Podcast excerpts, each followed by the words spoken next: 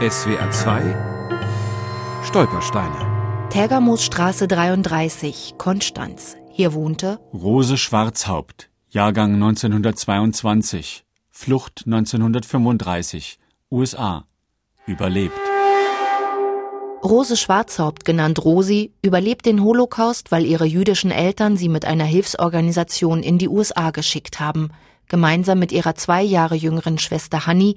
Die beiden Mädchen sind zu diesem Zeitpunkt zwölf und zehn Jahre alt. Sie haben die älteren Schwestern in 1935 schon nach Amerika geschickt, die wussten schon und so weiter.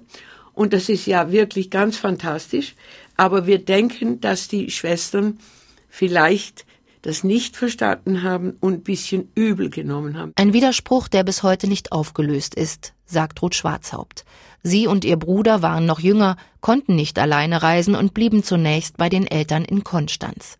Ruth Schwarzhaupt vermutet, dass die beiden älteren Schwestern sich von den Eltern nicht gerettet gefühlt haben, sondern fortgeschickt. Die haben das nicht so leicht genommen, dass man sie weggeschickt hat in 1935, bevor es ganz offensichtlich war, dass es schon ganz schlimm war in Deutschland. Denn die Mama in ihren Briefen hat sich schwer beklagt. Das war sehr schwierig für sie, weil sie fast nie direkt von den Kindern gehört hat. Während Ruth Schwarzhaupt und ihr Bruder später in die Schweiz ausreisen können, werden ihre Eltern deportiert.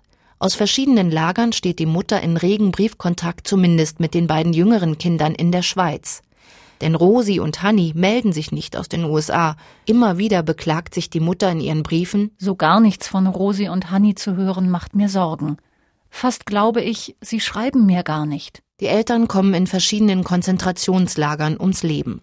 Die vier Geschwister hingegen treffen sich 1946 am Kai in New York wieder. Das war das erste Mal, dass wir uns kennenlernen.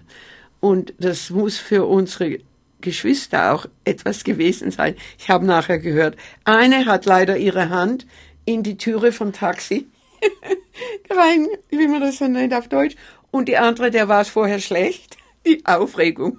So sind zumindest die Geschwister nach dem Zweiten Weltkrieg wieder vereint. Rosi und Hanni Schwarzhaupt heiraten und bekommen Kinder.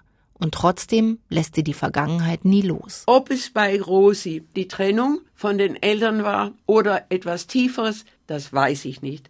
Rosi, sie war mehr verletzt. Sie war abhängig von Beruhigungstabletten. Depression. Mit 65 Jahren stirbt Rosi Schwarzhaupt. Fast 20 Jahre später auch Hanni. Eine Frage bleibt offen die Ruth nie ihren älteren Schwestern gestellt hat. Es tut mir jetzt leid, dass ich nicht gefragt habe.